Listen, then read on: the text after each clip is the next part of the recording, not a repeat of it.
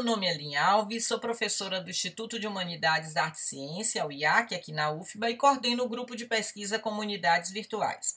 Esse é o podcast do Comunidades Virtuais.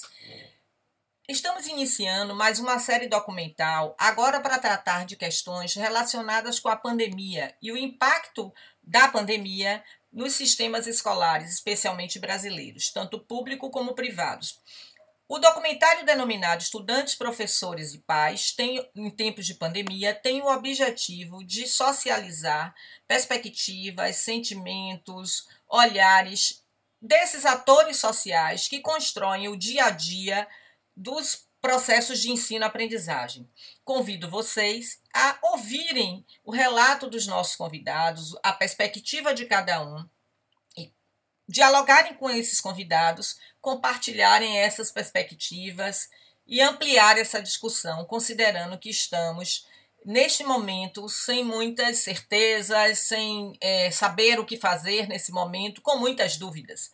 Então, venha com a gente e ouça os nossos convidados. Esse é o nosso sétimo episódio do documentário Cenários da Pandemia pelo Mundo, uma produção do grupo de pesquisa Comunidades Virtuais, vinculada à UFBA, UNEB, UFAL e ao IF. Esse documentário objetiva dar voz a crianças, pais e profissionais que vivem em outros países, compartilhando conosco suas experiências, sentimentos, medos e emoções durante a pandemia e no pós-pandemia. Neste episódio, vamos ouvir o depoimento de Jesse Neri, professor pesquisador baiano que vive na cidade do Porto há dois anos fazendo doutorado. Convido vocês a conhecerem um pouco da experiência de Jesse, que nos conta como foi o período pré-pandemia, pandemia e pós-pandemia na cidade de Porto, em Portugal. Situada na região norte, Porto é a maior cidade de Portugal. Tem origem no povoado celta e na época romana designava-se Cali ou Portus Cali, o que deu origem ao nome de Portugal. Conhecida por a Invicta, a cidade do Porto teve um papel histórico muito importante em várias batalhas e nunca foi derrotada. Famosa pelos vinhos licorosos e doces que são produzidos nas margens do Rio Douro, atrai pessoas de todo o mundo para conhecer as belezas dessa cidade e da região. Convido vocês a nos acompanharem nesse episódio.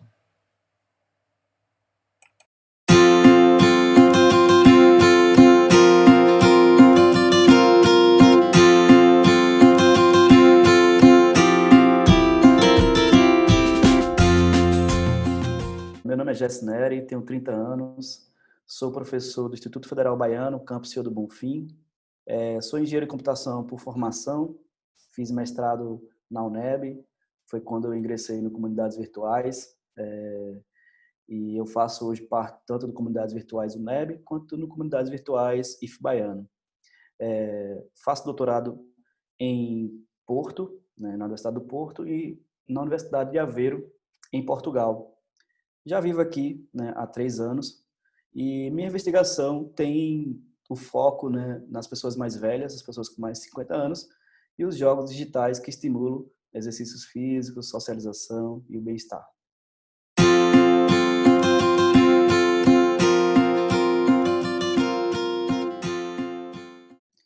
Com relação ao Covid, é, os primeiros, primeiros casos que aconteceu aqui na cidade do Porto, em todo Portugal, foi em 2 de março. Né?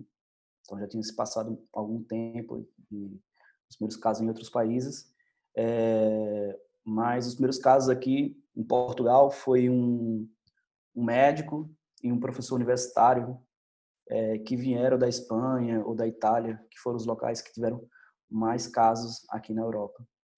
E para vocês entenderem um pouco, né, é, Portugal ele fica né, praticamente coberto ali pela, pela região da Espanha e Porto, onde eu vivo, que é o norte de Portugal, ele fica, por exemplo, a 100 quilômetros da Espanha, né, para o norte, ou 250 quilômetros né, para o leste. E isso é muito próximo, né? então era inevitável o Covid chegar por aqui. É, mas esses dois primeiros casos ele foram assim muito importante no sentido de médico e professor abrir as discussões e acelerar né, as medidas né, para ser tomada tanto na área de saúde quanto na, na área de, de ensino. Né? Então, aqui as universidades eles começaram a discutir, falar, ah, vamos fechar, vamos é, tomar algumas medidas, é, pronto. E ali cerca de do dia 16 de março houve decretos, né, que todas as instituições de ensino, seja público ou privado, né, ela se fechassem, né, e, e começasse a tomar medidas para que se tornasse é, EAD. Né? E dois dias depois, é, o Portugal todo ele entra no estado de emergência, né? que como no, no, no Brasil é, seria o estado de calamidade. Né? Então o presidente né, e o primeiro-ministro eles podiam tomar decisões mais rígidas né, e mais rápidas nesse, nesse estado. Né? Coisa que esse estado de emergência não tinha sido acionado há mais de 40 anos, né? para vocês terem noção né, do que já aconteceu aqui né, em todo Portugal. Então, observando assim as questões do, do, do, do, pico do Covid, então o primeiro mês de março ele só subiu, né, e o mês de abril ele desceu, né, a, a quantidade de novos casos. E aí quando foi nesse, nessa descida, o governo muda é, de estado de, de, de emergência para estado de calamidade, começa a ter algumas modificações na, nas estratégias. Né? Então, porque houve fechamento de fronteira terrestre, aéreo, alguns com alguns países, é, escassez de voos e tudo mais. Né? Mas aí, nesse momento, é, algumas coisas foram acontecendo, como a reabertura de, de alguns comércios, a reabertura, por exemplo, é, de coisas é, não essenciais. Né? Então, primeiro de, de junho, é, já podia, por exemplo, questão de salão de beleza, é, shoppings, restaurantes funcionando já ali para comer no, no, próprio local. Mas coisas que aconteceram, e eu acho que no mundo todo aconteceu, por exemplo, festejos é, culturais religiosos, né, eles foram cancelados. Né? Então, tem uma cidade que, que fica grudada aqui com a cidade do Porto, que é a cidade de Matozinhos. Então, os festejos do Senhor do Matozinhos, que há mais de 500 anos que se festejava, ele foi interrompido, né, por conta do Covid. É, o Santuário de Fátima também, é, outra coisa foi muito é, forte aqui na Páscoa. Então, todos esses festejos religiosos, o pessoal daqui, eles são mais, mais fortes. Né? Então, na Páscoa, houve decreto que não se podia sair das cidades. Imagina que aqui, uma grande região no Porto, né? É, eu não sei praticamente qual é a divisa de uma cidade para outra, e ali está uma polícia né, perguntando para onde é que eu vou. Então, nesses, nesses pontos críticos, né, houve decreto até de toque de recolher. Né. No geral, né, as pessoas podiam ir ao mercado, farmácia, passear com o pet, o cachorrinho e tudo mais, fazer exercícios físicos, mas tudo muito ali na vizinhança. É, eu, né, particularmente, é, percebi que houve um, um, uma uma quebra econômica muito forte, porque Portugal ele depende muito do turismo. Né? Então, seja o turismo em torno do vinho, das uvas. É, Portugal é um destino um tanto barato, então, seja atrai os estudantes que querem fazer é, estágios aqui, estudantes que querem fazer intercâmbio, atrai público de toda idade, por conta que é, que é mais barato né? vir passear por aqui.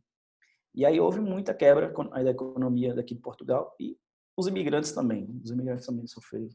Né? Imagina gente que estava trabalhando aqui e tiveram desemprego, estão, desempregados até hoje, tendo que pagar aluguéis, né?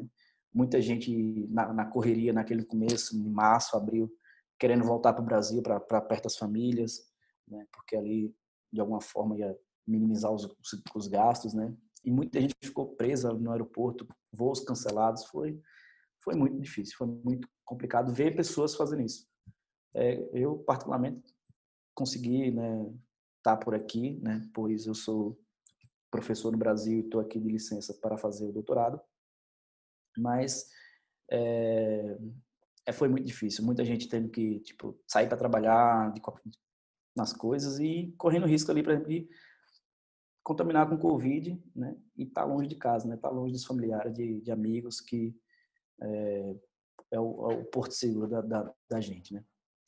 É, eu fiz uma, nesses dois primeiros uma quarentena bem rígida, né? Fiquei em casa, as pessoas que estavam em casa né, ajudaram também a fazer essa quarentena rígida. É, isso foi bom ter pessoas dentro de casa, né, para ter uma, uma, uma sanidadezinha também, né, porque teve conhecidos que ficaram sós em casa fazendo home office, né, mas eu tive essa felicidade de ter pessoas né, fazendo home office em casa, ter com quem conversar. Tentei fazer exercício, mas não, né, nunca dá, né? A gente está com muita muita coisa acontecendo, muitas notícias, a gente querendo saber as coisas, como é que tá os familiares aí no Brasil e tudo mais.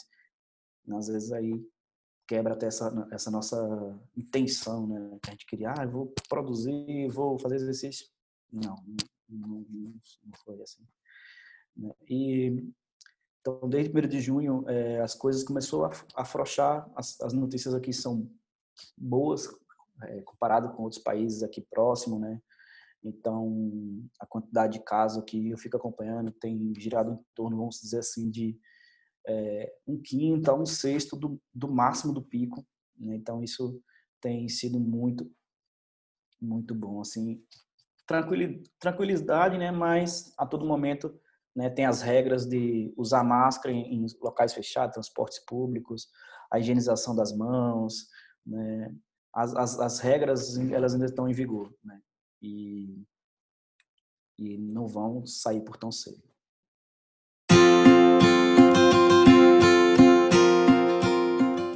Com relação às aulas, né, é, como eu falei, elas foram suspensas por decreto, né, o ensino fundamental e médio, mas as universidades elas já foram, à medida que cada reitoria, cada instituição foi é, vendo a eminência do risco, foram também fechando independentemente. Né? Mas, como eu falei, quando houve o decréscimo da, das contaminações e sai do estado de emergência, é, o governo, né, eles acharam assim por melhor que o, os dois últimos anos do ensino médio, né, seja tanto o médio integrado com curso técnico ou, ou puro ensino médio, é, voltassem às aulas presenciais é, para preparar melhor ali os alunos para os vestibulares, né, os processos seletivos de ingresso às instituições de ensino superior.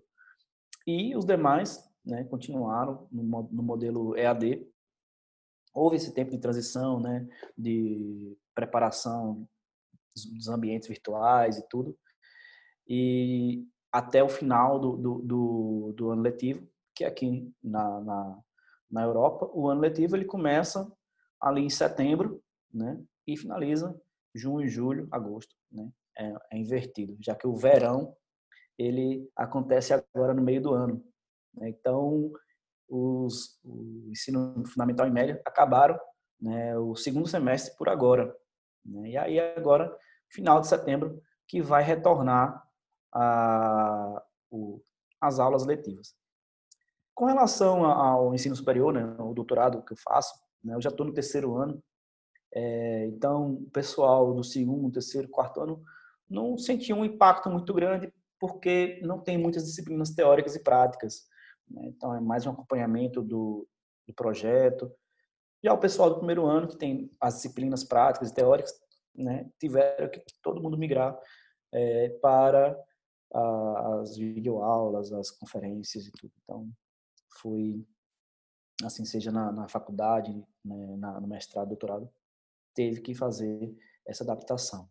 É, com, nesse período, fui convidado, né, nesse último ano, fui convidado a lecionar uma disciplina é, na Universidade de Aveiro.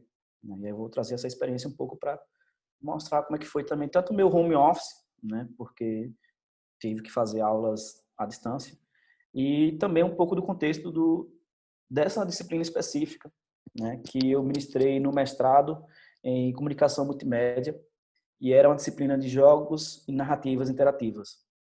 É, e aí eu fiquei responsável pela parte prática de desenvolvimento de jogos, programação e cheguei a ministrar cinco aulas presenciais ali no período de fevereiro, né, primeira semana de, de, de março, mas é, tive que fazer, juntar com toda a equipe pedagógica, os professores da disciplina, os outros professores do curso, estratégias de como que a gente iria é, adotar né, para o ensino. E aí, é, como trabalharmos com uma questão prática de programação para jogos, é, iria ficar, ia ser muito difícil produzir muito conteúdo.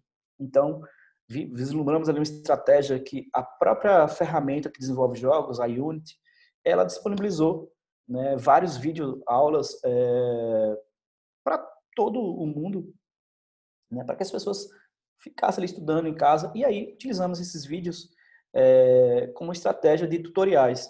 Né? Uma vez que os alunos do mestrado eles tinham aula na quinta-feira o dia todo, não queríamos sobrecarregar eles mais ainda de três horas de conteúdo prático ali, né? E iria ser impraticável. Então, é, selecionávamos os vídeos e passávamos para eles e eles podiam escolher qualquer dia da semana, né? Para estudar o vídeo, fazer o exercício e eles tinham que filmar, né? O resultado. E assim eles mandavam esse vídeo para a gente, a gente acompanhava, né? O, o, o desenvolvimento deles e no momento da aula a gente utilizava somente para tirar dúvidas. Então a gente fazia blocos de cinco alunos, qual foi, qual foram as dúvidas e aí eles é, ficavam um pouco mais tranquilos. Né? Então, fazendo um rotativo, né? numa semana o primeiro grupo, depois esse ia para o último, último horário tal, porque aí as pessoas podiam é, terminar a aula mais cedo né? e estudava no sábado, domingo, qualquer dia que eles escolhessem. Já a componente teórica, aí já foi né, mesmo é, professor-aluno, ter aula, vídeo, exposição. Não, não tivemos como fugir muito disso. Né? E a, a, parte de avaliação, mantivemos o PBL, que é aprendizagem baseada em problemas, porque eles tinham outras disciplinas em comum. Né? E na hora de avaliar, né, eles tinham um, um caso real de um cliente e eles tinham que fazer um jogo para aquele cliente. E, na média, né, a, a metade da turma conseguiu entregar e ter um aproveitamento no período normal do, do curso, e a outra metade é, utilizou do tempo extra, né? que é o tempo extra, e não, é, não digo nem o tempo extra que a gente daria por conta do Covid, é o tempo extra como se fosse aquela época de provas finais, né? ali era mais três semanas, eles utilizaram esse período, entregaram também, tiveram um aproveitamento suficiente também. Né? Então, com relação a essa parte, não, não, não tivemos nenhum, nenhum problema.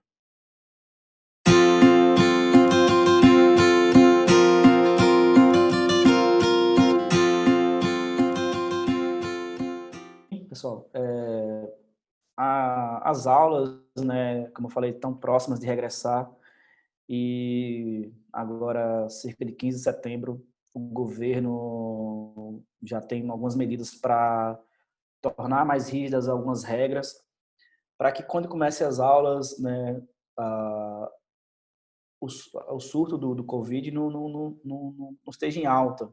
Então, eles vão apertar mais as medidas para ver se baixa a quantidade de, de, de novos casos, né, e assim as aulas ela comecem, né.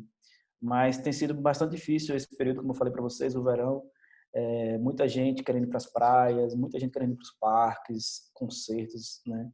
Coisas que estavam planejadas há mais de um ano, né? Às vezes tem concertos que são planejados há mais de um ano. E quando chegou agora na época do verão, todo mundo ficou ali ansioso e eu quero ir para a praia, eu quero ir para a praia, né? E é, pronto, as, houve medidas ali para deixar mais ou menos as coisas acontecerem, né?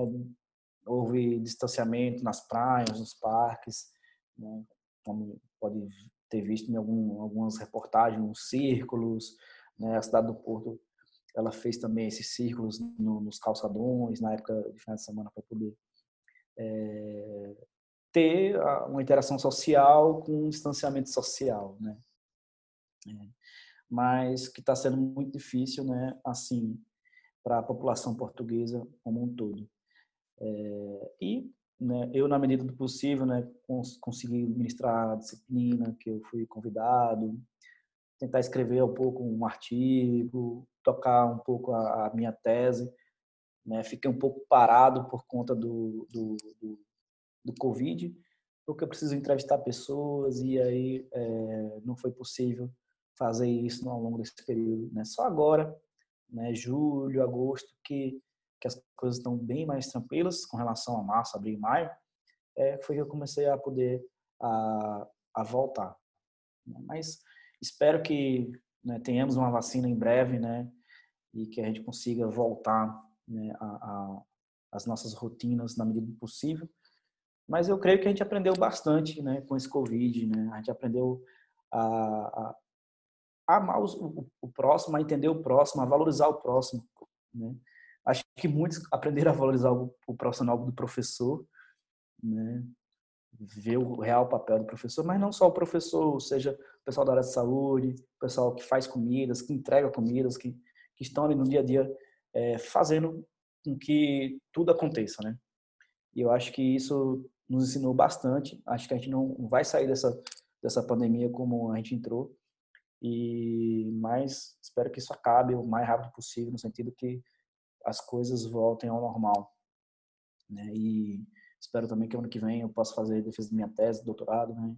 E voltar ao Brasil com esse conhecimento que eu tenho adquirido aqui, né? Rever meus familiares, rever meus amigos, né? Rever aí a minha terra, a Bahia, né, de onde eu sou, nasci em Salvador, mas é, trabalho em Senhor do Bonfim, né? E que espero que todos estejam bem, né? Se cuidem, né? Higienizem suas mãos, usem máscaras na medida do possível, né?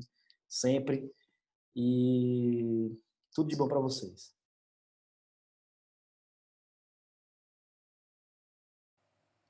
Espero que tenham gostado desse nosso episódio. Se gostou, dá uma curtida, compartilhe e siga a gente nas redes sociais. Mas se você quiser ver o documentário em imagem e movimento, se cadastre no nosso canal no YouTube e fique por dentro de nossas publicações. Até breve, fique em casa e use máscara.